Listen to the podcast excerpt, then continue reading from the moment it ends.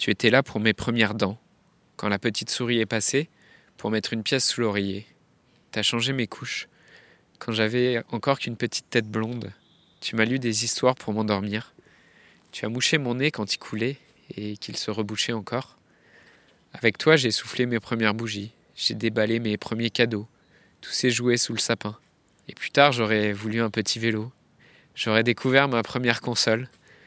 J'aurais déjà bien grandi. J'aurais connu des voyages dans des pays plus loin. J'aurais passé des examens. J'aurais eu mon premier appartement. J'aurais touché mon premier salaire. Mais tu ne serais déjà plus là pour ça. Et tu ne serais pas là non plus, ni pour mon mariage, ni quand j'achèterai ma maison, ni pour mes enfants, ni pour tout le reste. J'ai bien profité de ces heures avec toi. J'aurais voulu suspendre le temps que durent toujours ces moments doux.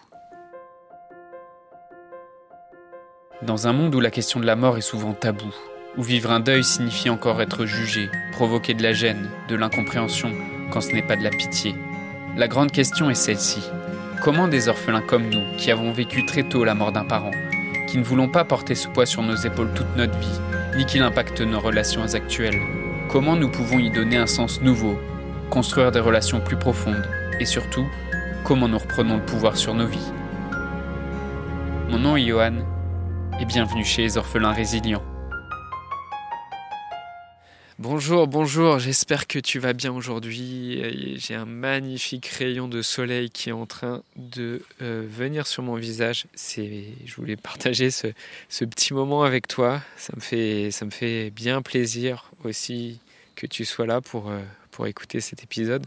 Euh, aujourd'hui, on va parler de ce sujet qui est un peu délicat et tabou, qui, sont les croyances et les jugements qu'on peut avoir sur l'argent et on va voir comment euh, bah, mettre de la conscience sur, euh, sur ses pensées, sur ses croyances, sur l'argent. Euh, c'est ce qui t'aide aussi à passer à l'action, à prendre confiance en toi et en tes décisions. Donc avant, c'était il y a peut-être 4-5 ans, j'étais vraiment, par rapport à l'argent, par rapport à ces sujets-là, j'étais vraiment méfiant et ultra économe en fait. Et j'avais du mal à dépenser y compris euh, dans des choses euh, qui, me tenaient à cœur ou qui pouvaient concrètement m'aider. Et typiquement, même euh, acheter un livre, acheter une formation, payer pour une formation, ou, même pour un ordinateur que j'utilise tous les jours ou un téléphone portable, pour moi, c'était un vrai calvaire. Et j'avais du mal à passer à l'action parce que je passais des heures à comparer toutes les caractéristiques, à lire les avis, et je passais beaucoup plus de temps à faire ça qu'à utiliser vraiment ce que j'achetais. Et euh, j'étais vraiment dans, dans un cercle vicieux en fait, parce que l'argent que je gagnais, je considérais que c'est quelque chose pour lequel je, faisais des sacrifices. Et, euh, et donc, comme j'avais ce rapport avec, euh, avec l'argent, avec la façon de gagner l'argent, bah pour moi aussi, la dépense que je faisais de cet argent, c'était un sacrifice et c'était une souffrance. Et, donc ça venait, et je venais combler en fait le manque de sens dans mon activité parce que j'achetais aussi des choses de manière un peu euh, accumulative, un peu par, euh, par obsession, euh, des, des, jeux de société, des jeux vidéo, des choses que j'accumulais sans vraiment les utiliser à fond. Pour certains, ça peut être des habits, ça peut être des gadgets technologiques, ou, ou pire, ça peut être des addictions comme l'alcool, le tabac. Et donc, pour moi, ça, ça avait vraiment. Euh, enfin, mes dépenses, ça n'avait pas vraiment beaucoup de sens. Et quand j'ai commencé à me former euh, en développement personnel, euh, j'ai été aussi assez méfiant finalement parce que je pensais que les formateurs, les, coachs ou les personnes que j'avais en, face de moi ou qui faisaient des conférences, j'avais une croyance que ces personnes-là aient profité de la douleur des personnes pour vendre leur formation. Et euh, pour moi, c'était euh, une forme d'arnaque et de manipulation. Et par exemple, j'ai été euh, en 2014 à, une conférence de David Laroche. si tu ne le connais pas, David Laroche, c'est peut-être un des plus gros youtubeurs en France sur la question du développement personnel. Et dans cette conférence, c'était vraiment à ses débuts. il, faisait témoigner une personne handicapée. cette personne a témoigné sur son vécu. Euh, et, en fait, il montrait à quel point cette personne euh, était courageuse et à, quel point cette personne avait euh, une vie inspirante.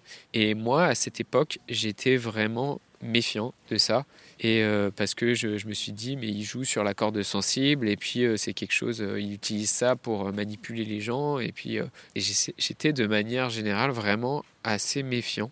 Et vis-à-vis de, la vente en général, vis-à-vis des, des, vendeurs, parce que ben, inconsciemment, je jugeais l'argent comme quelque chose de mauvais euh, je, pensais que les gens qui, avaient, euh, qui en avaient euh, beaucoup, qui avaient de l'argent, c'était forcément des mauvaises personnes, que c'était des personnes qui arnaquaient les autres, que, et aussi qu'il fallait forcément souffrir pour gagner de l'argent. Et donc implicitement, implicitement que gagner de l'argent en faisant quelque chose qui me plaît ou qui me nourrit vraiment, c'était impossible. En fait, c'est très paradoxal, mais donc j'ai fait, euh, je te l'ai raconté un peu dans les, épisodes précédents, j'ai fait des études dans un métier qui, me passionnait, qui est, euh, le son, et j'ai fait une école de cinéma. Et j'ai travaillé euh, pour la radio dans un grand groupe français de, radio. Et très paradoxalement, une fois que j'ai commencé à travailler, une fois que j'ai commencé à mettre en mode, ok, maintenant je suis un professionnel, je travaille, euh, inconsciemment, j'ai décidé que, euh, ok, j'étais prêt à, faire des sacrifices parce que euh, pour gagner de l'argent, il fallait faire des sacrifices et il fallait souffrir. Et même si j'étais dans un domaine qui à la base me plaisait plus, c'est quelque chose que je voyais autour de moi, que les gens en fait avaient ce rapport-là à l'argent, avaient ce rapport de, en fait, c'est un métier, donc c'est un sacrifice et donc tu souffres.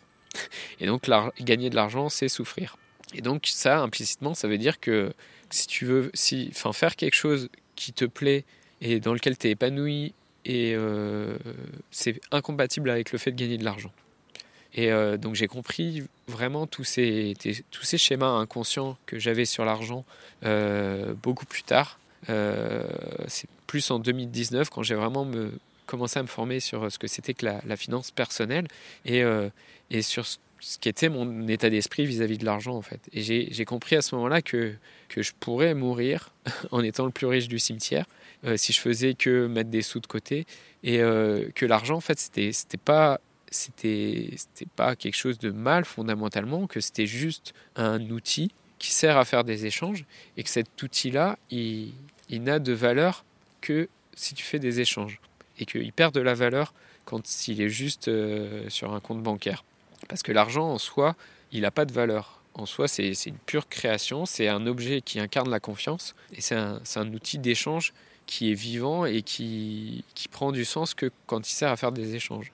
Il y a une, citation de Sacha Guitry qui dit que euh, l'argent n'a de valeur que quand il sort de votre poche et il n'en a pas quand il rentre. Et euh, donc j'ai découvert que, que quand je donnais au contraire du sens à mes dépenses, que quand j'achetais pas des gadgets pour combler un, manque, pour combler une absence de sens, quand j'achetais des choses qui faisaient vraiment du sens pour moi et que j'avais vraiment envie d'utiliser, euh, bah, l'argent, ça pouvait devenir un outil vraiment puissant. Et que, euh, et que à ce moment-là, bah, ces dépenses-là, ça devenait même des investissements parce qu'en fait, d'une manière ou d'une autre, en achetant des choses qui faisaient du sens pour moi et que j'utilisais dans un but très précis, euh, bah, j'étais plus heureux, j'étais plus aligné, en meilleure forme et j'étais plus efficace aussi quand, quand je travaille avec des, des, choses qui me plaisent et, euh, et, et, que la conséquence c'est que finalement ça, ça m'aide à gagner plus d'argent. Donc en fait c'est un, une sorte de cercle vertueux maintenant, tu te dis peut-être, ok, où est-ce qu'il veut en venir avec, euh, avec toute cette histoire autour de l'argent et c'est quoi le rapport avec les orphelins résilients? Et eh bien, j'y viens, justement. Parce que euh, quand je me suis formé justement sur cette question du deuil, euh, j'ai découvert que aussi euh, il y avait une économie autour de la question de la mort, qu'il y avait euh, par exemple les, pompes funèbres, euh, qu'il y avait les conseillers funéraires, qu'il y avait toutes sortes de professions aussi jusqu'aux donc des thérapeutes, des médiums. Et, très vite j'ai aussi entendu beaucoup de jugements sur ces entreprises-là. Et parce que moi-même avant j'avais aussi tous ces jugements. Parce qu'en fait les gens ne comprennent pas qu'on puisse par exemple dépenser des fortunes pour un cercueil ou pour une cérémonie. Et surtout, ce qui fait scandale derrière ça, c'est que bah, en face, il y a des entreprises comme les pompes funèbres euh, qui peuvent vendre ça très cher. Et en fait, euh, on les accuse un peu de, profiter de, la douleur et de la détresse des gens. Et sûrement, dans tes proches, depuis que tu vis ton deuil, tu as peut-être entendu des conseils, des mises en garde vis-à-vis de ton argent. Et peut-être peut-être même en plus, pour peu que tu aies touché un héritage, eh ben, on te conseille de te méfier, on, te dit euh, oui, mais tu es fragile. Et, souvent, souvent, ça, ça vient de, la famille, ça vient des amis, de, ton entourage. Et toutes ces personnes qui sont, qui sont de bonne intention, qui, qui, voient la détresse que tu traverses et qui veulent te protéger. Et, mais en te protégeant, ils, veulent aussi, ils peuvent vouloir aussi interférer sur les décisions que, que tu prends vis à -vis de ton argent. Et pendant longtemps, avant que je, travaille sur ces questions-là, j'aurais été sûrement du même avis. Mais depuis, comme tu l'as compris, euh, j'ai radicalement changé mon point de vue là-dessus parce que pour moi, la vraie question qui se pose euh, derrière ça, et la vraie question qu'il faut te poser si tu es en deuil et si tu t'interroges sur les dépenses que tu fais, c'est quoi ta situation financière, objectivement? Parce que si, euh, si tu t'apprêtes à faire une dépense et que cette dépense, risque de te mettre en vraie difficulté, au point que tu peux plus t'acheter à manger, au point que tu peux plus te loger, ou tu peux plus garantir ta, ta sécurité, alors là, oui, c'est sûr, évidemment, tu dois y réfléchir à deux fois. Évidemment, tu, dois faire un point précis sur tes finances et, euh, tu dois faire ça avant de, t'engager dans une nouvelle dépense. Mais généralement, c'est pas le cas. Et généralement, les conseils de, des proches, ils s'appuient pas du tout sur, euh, sur un constat chiffré.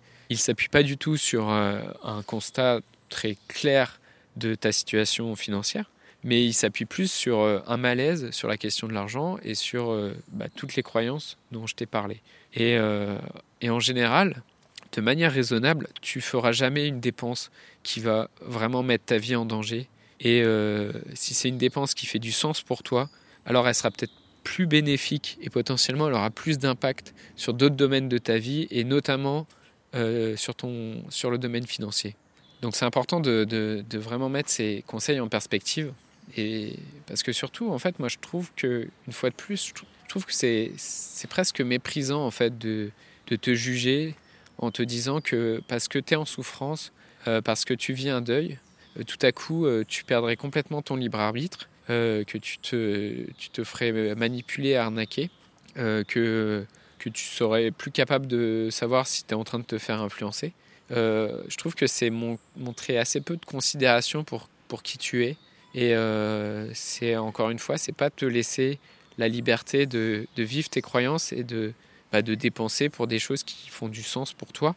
Et, euh, et au lieu d'écouter ta souffrance, au lieu d'écouter bah, les, les, envies que tu peux avoir, bah, on se concentre juste sur euh, la question de l'argent et sur dire oui, mais c'est mal, oui, mais euh, on te manipule. Euh. et c'est une nouvelle façon de prendre pitié de toi et de te retirer du pouvoir. Pour moi, ça reflète vraiment une, mauvaise compréhension du deuil, en fait. Parce que on va trouver normal qu'il y a des gens qui dépensent de l'argent pour fumer, pour, pour acheter toutes sortes de, gadgets, des télés, des, des smartphones. Mais ou des voitures. Mais euh, quand il s'agit de, de, payer une cérémonie, quand il s'agit euh, d'acheter une tombe ou, ou quand il s'agit de te faire accompagner, d'investir en toi ou te faire aider pour, pour te remettre d'une épreuve de vie particulièrement douloureuse, là, tout à coup, ça fait scandale.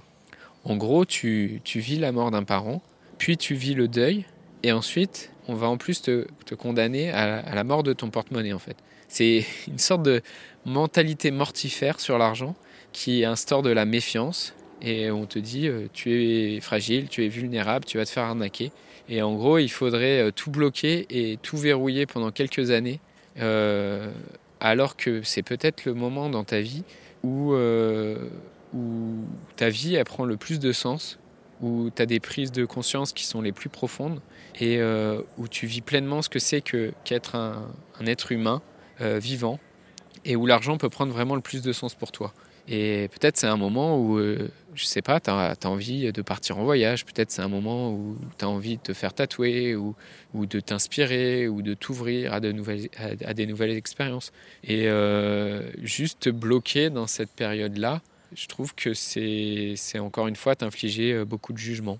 Et aujourd'hui, au-delà des, conseils euh, que ces proches peuvent te donner, ou de ce que je t'explique à travers mon vécu, c'est qui la personne que tu aurais envie d'être? Est-ce que tu aurais envie d'être une personne euh, méfiante qui, doit tout analyser pour prendre une décision d'achat?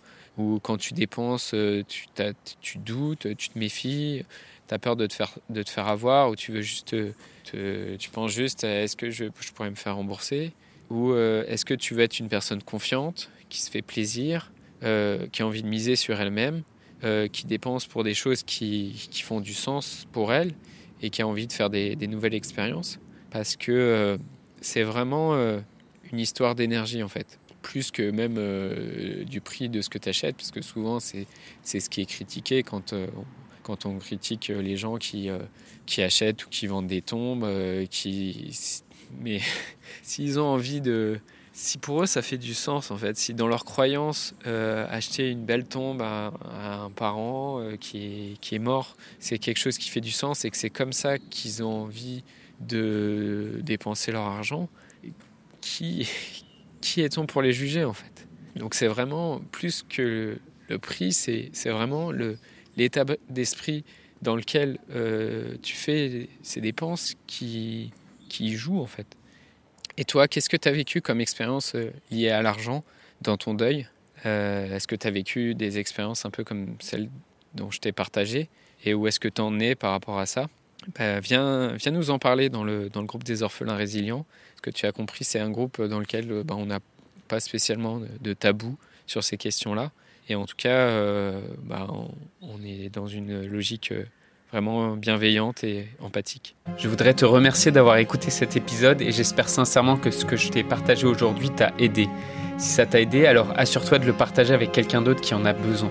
J'ai créé récemment un groupe Facebook qui rassemble des orphelins ayant pour mission de partager leur expérience et de s'entraider. Ce groupe s'appelle Orphelins Résilients et l'accès est gratuit. Tu peux retrouver tous les détails pour rejoindre le groupe dans la description du podcast. Orphelins Résilients, c'est une communauté d'orphelins entreprenants, audacieux, ayant réellement envie de faire une différence dans leurs relations auprès de leurs proches et avoir une vie de couple inspirante. Dans ce groupe, tu retrouveras des interviews d'experts et d'artistes, des questions-réponses, des lives et des méditations, et surtout un groupe d'orphelins motivés, courageux et bienveillants. Donc je t'invite à rejoindre le groupe dès maintenant, c'est l'endroit dans lequel je partage le plus de contenu en ce moment. Le podcast Orphelin Résilient, c'est un nouvel épisode tous les jours du lundi au vendredi à 8h. Merci encore pour ton écoute. Je te laisse découvrir le sujet du prochain épisode. À très vite. Dans le prochain épisode, je t'offrirai un moment de respiration et de méditation.